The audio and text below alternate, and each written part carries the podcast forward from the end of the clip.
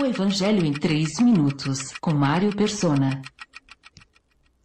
Depois de cuspir no rosto do cego, Jesus perguntou: Você está vendo alguma coisa?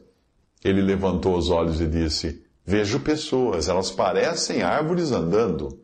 Marcos 8, 23. O resultado do contato da saliva com os olhos do homem foi receber uma visão parcial e enxergar os homens como árvores, mais altas que seres humanos.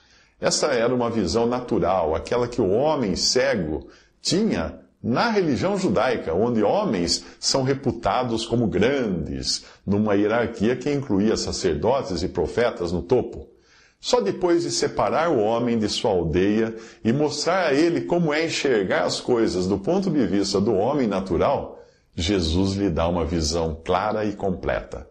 Mais uma vez, Jesus colocou as mãos sobre os olhos do homem. Então seus olhos foram abertos e sua vista lhe foi restaurada e ele via tudo claramente. Jesus mandou-o para casa dizendo: Não entre no povoado. Marcos 8, 25 a 26.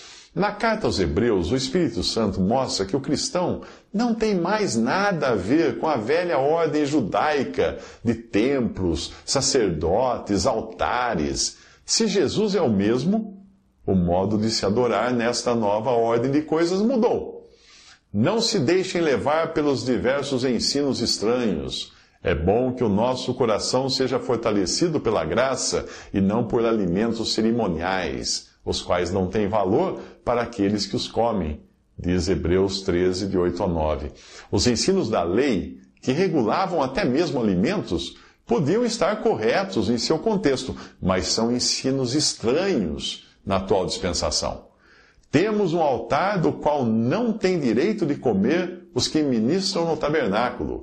O sumo sacerdote leva o sangue de animais até o Santo dos Santos como oferta pelo pecado, mas os corpos dos animais são queimados fora do acampamento. Assim, Jesus também sofreu fora das portas da cidade para santificar o povo por meio do seu próprio sangue. Portanto, saiamos até ele, fora do acampamento ou fora da aldeia, suportando a desonra que ele suportou. Pois não temos aqui cidade, nenhuma cidade permanente, mas buscamos a que há de vir. Por meio de Jesus, portanto, ofereçamos continuamente a Deus um sacrifício de louvor, que é fruto de lábios que confessam o seu nome. Hebreus 13, de 10 a 15. Ao ser levado fora do arraial, ou fora do acampamento, ou fora da cidade, Jesus rompeu com a velha ordem de coisas e agora busca adoradores com vocação celestial.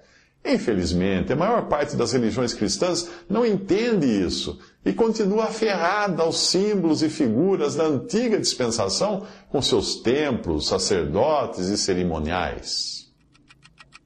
Visite 3minutos.net. Dúvidas? Visite respondi.com.br. Adquira os livros ou baixe o e-book. Também para Android e iPhone.